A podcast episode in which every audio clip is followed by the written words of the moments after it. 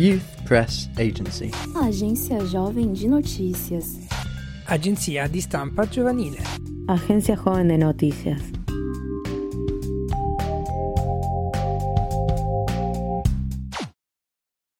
Hola, soy Andrei. Sean bienvenidas, bienvenidos y bienvenidas a este podcast de la Agencia Joven Internacional de Noticias. Les cuento que la Agencia Joven Internacional de Noticias es un espacio alternativo de comunicación liderado y administrado por jóvenes. Buscamos generar contenidos que impacten colectivamente, dando lugar a procesos de diálogo y empoderamiento en temas como el cambio climático y los derechos humanos. Nuestra visión plural y participativa busca la integración de voces de distintos contextos, diversas partes del país, de la región y del mundo. Este es un episodio muy especial.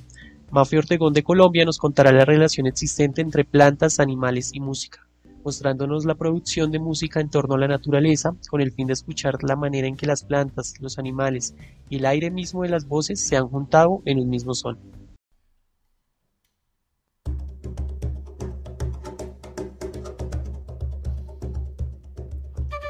Buenas noches querido y querido oyente.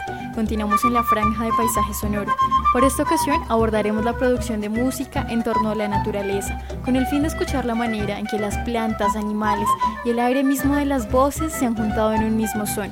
En primer lugar, abordaremos los múltiples usos y funciones de tantas y tantas plantas, porque las plantas dan alimento, abrigo, quitan pesares, endulzan la vida, o como a continuación nos comenta un poco más Laura García acerca de la fertilidad de los campos, los cultivos y las cosechas. Hay sonidos que viajan por el viento y por el agua. Muchos de ellos nacen en grandes montañas y nos mantienen en constante relación con la tierra y con el ambiente en el que vivimos. Zampoñas, quenas, tambores y semillas celebran la fecundidad de los campos. Los ritmos de las cosechas se viven a través del agua, la tierra y los vientos. La música también celebra la fertilidad. Los sonidos también son nacimiento. El Koya, Oquilla Raimi, fiesta de la Jora, Tarpuy Raimi, fiesta de la siembra, es el fin de la preparación de los suelos e inicio de los cultivos. En esta fiesta se realiza el ritual de la luna y de la tierra como elementos de la fecundidad. Se celebra el 21 de septiembre en homenaje a lo femenino, básicamente a Pachamama o Madre Tierra, quien se prepara para recibir la semilla del maíz que dará la vida a este producto que es el alimento básico del pueblo andino. Antiguas tradiciones andinas asocian el sonido de los grandes bombos con las fuerzas de la tierra. Se dice que a través de su latido habla el inframundo, que es donde vive la música.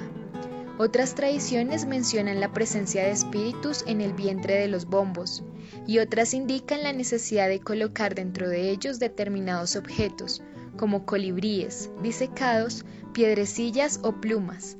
De esta manera, la fuerza de la voz del instrumento se multiplicará y tendrá extraños poderes.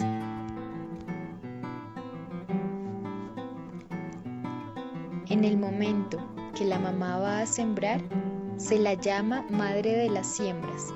Va a sembrar maní. Nace, nace el ají. Junto está plantando se la llama la montonadora, la buscadora, la procreadora. De esta manera, para que después, más adelante, los niños nazcan, los niños crezcan. Pensando en los niños va sembrando. Todo después se puede necesitar. Por eso, la mamá se llama la sembradora, la amontonadora. Así, todo tiene nombre.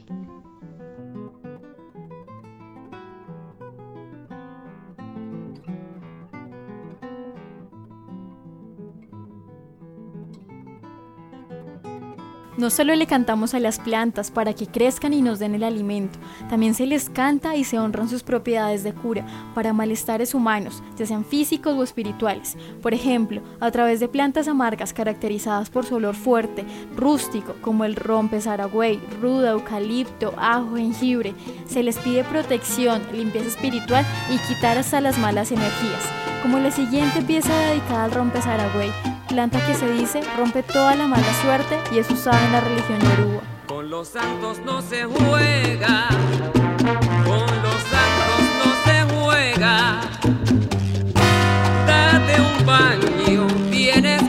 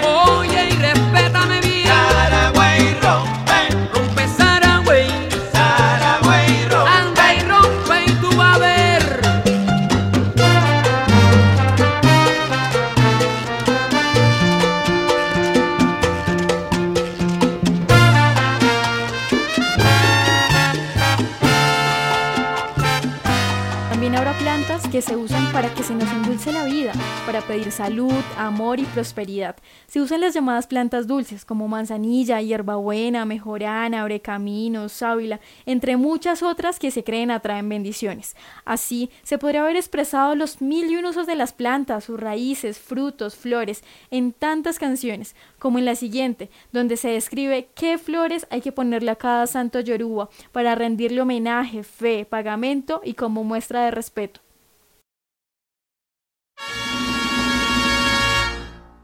Casera traigo mis flores para el altar de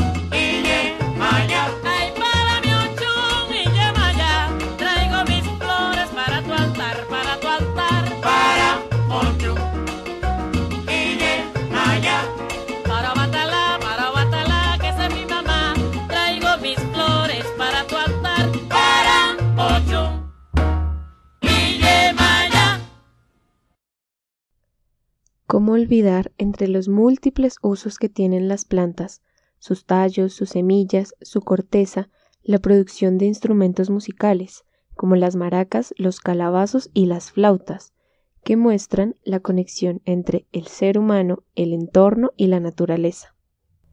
El profesor Carlos Miñana, a continuación, nos comenta la manera en que se produce una flauta en el Cauca, mediante el uso de los tallos de bambusa, que crece en el bosque húmedo, mostrando así el uso dado a esta planta, su transformación en flauta y su uso para las celebraciones y fiestas, representando también una cosmovisión propia de este lugar y sus habitantes.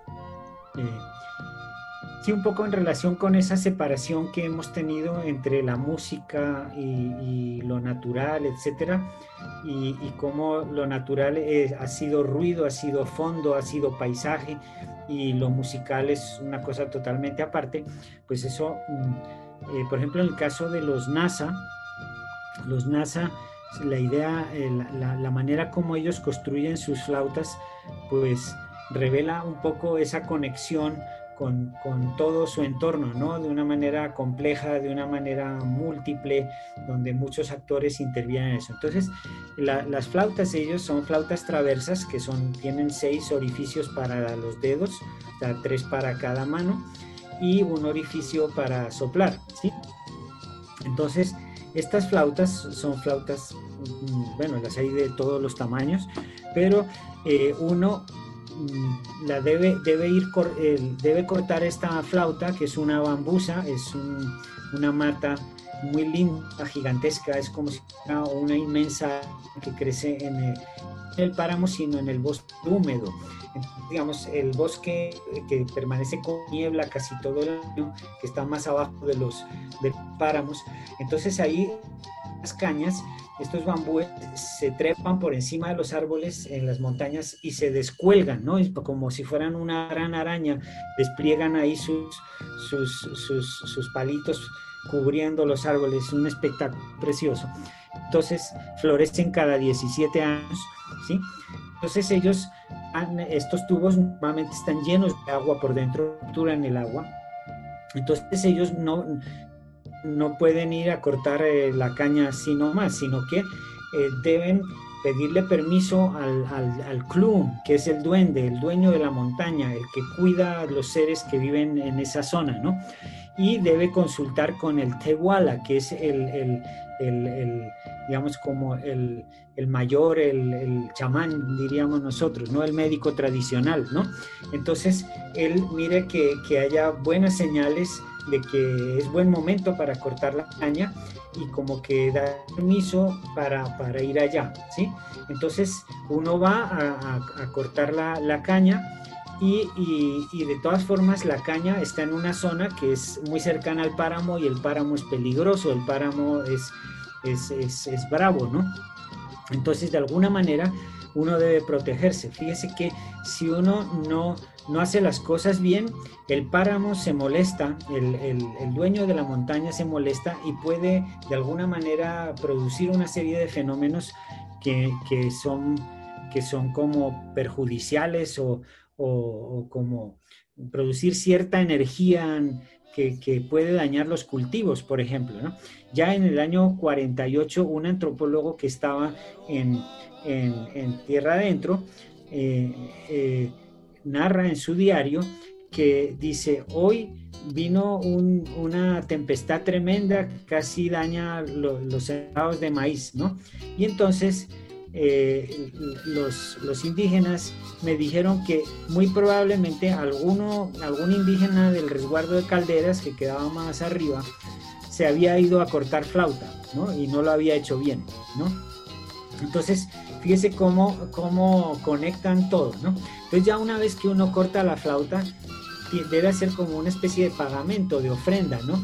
Entonces con, una hierba que se llama chayutse y con, y con, y con aguardiente o alguna bebida alcohólica, eh, digamos, de alguna manera le ofrece eso al, como una especie de intercambio al club, al, dueño de la montaña. Entonces como diciendo, yo me voy a llevar y le dice, yo me llevo estas cañas, dame permiso, aquí te dejo esta ofrenda, ¿sí?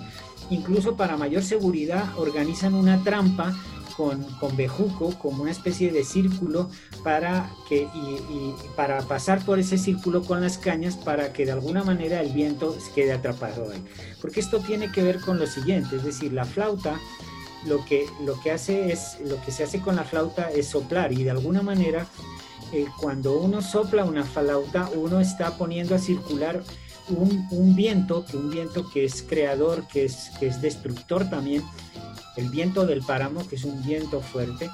Entonces, de alguna manera, cuando usted corta la caña de flauta, está atrapando ese viento de la montaña. Y cuando usted toca flauta y usted levanta los dedos para tocar, porque ellos dicen alzar, ellos no tapan los agujeros de la flauta, ellos los destapan. ¿Sí? porque están liberando de alguna manera ese, ese, esa fuerza de la montaña, que además es fuerza creadora. O sea, pensemos que en su cosmovisión es el viento de la montaña el que crea el primer hombre y la primera mujer, ¿sí? que la logran atrapar en una casa y alrededor de la, de la tulpa de la, de la, del, del fogón ahí se atrapa ese aire y de ahí surge el primer hombre y, la primera mujer. Entonces, esa fuerza destructiva del viento de la montaña, que también es, es creadora, a, través de la flauta, digamos, se, se pone en función esa fuerza creadora para la fiesta, para el baile, cuando uno toca la flauta, ¿no? Eso es un poco cómo conectan ellos la cosmovisión con un, instrumento musical. ¿no? Entonces todo está conectado, humanos, no humanos, mitos, duendes, eh, montaña, plantas, ¿sí?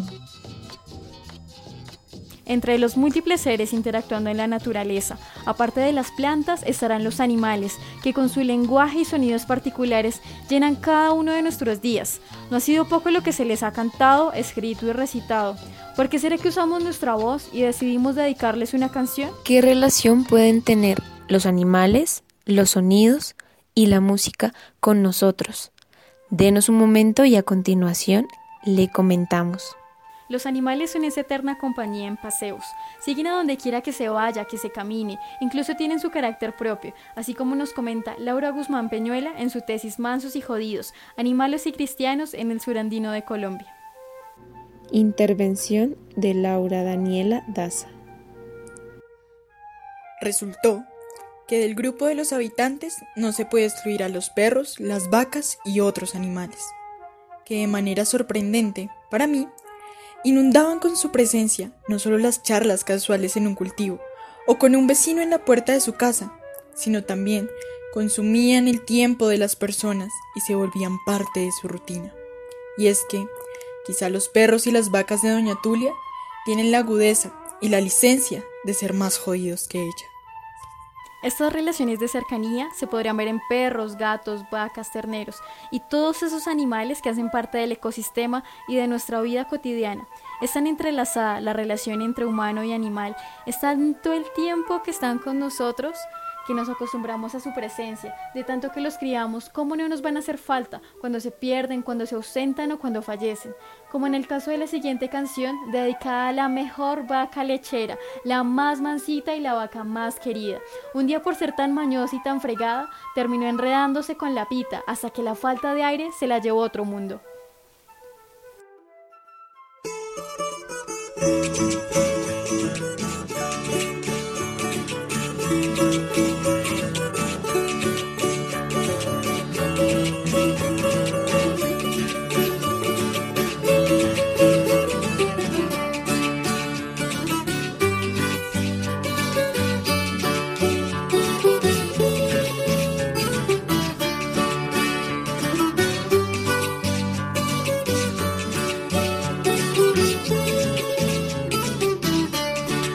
Vacas que mi mamá se dio la maña de criar. Tal vez fue la pirinula y la mejor para ordeñar. Tanto que recién parida, una poratota daba casi sus 20 botellas en la tutuma mediana. Y lastime la pirinola, la mejor va que mi mamá. Con lo tan buena lechera y vino a parar horcada. Lastime la pirinola, la mejor va que mi mamá con lo tan buena lechera y vino a parar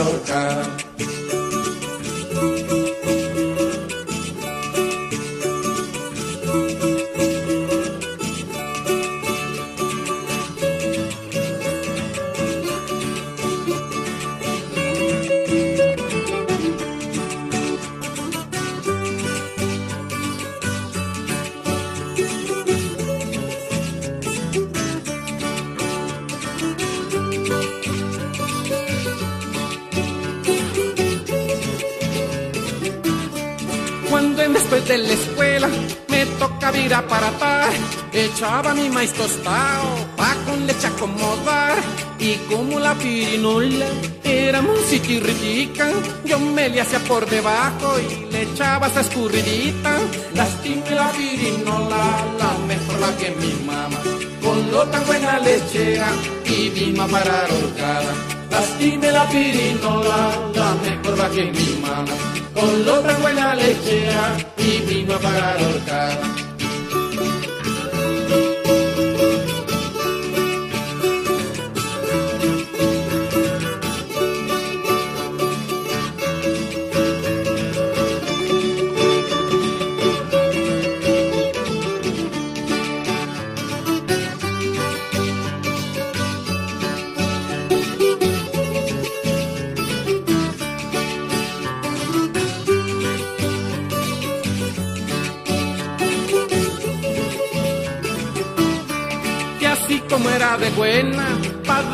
Darle chatutumadas, también así era dañina, de mañosa y desregada, mi taita le hacía de todo, hasta la cachimanía, pero esa vaca serpiente, con nada se le atajaba y lastime la pirinola, la mejor que mi mamá, con lo tan buena lechera, y vino a parar horcada. Lastime la pirinola, la mejor que mi mamá, con lo tan buena lechera, y vino a parar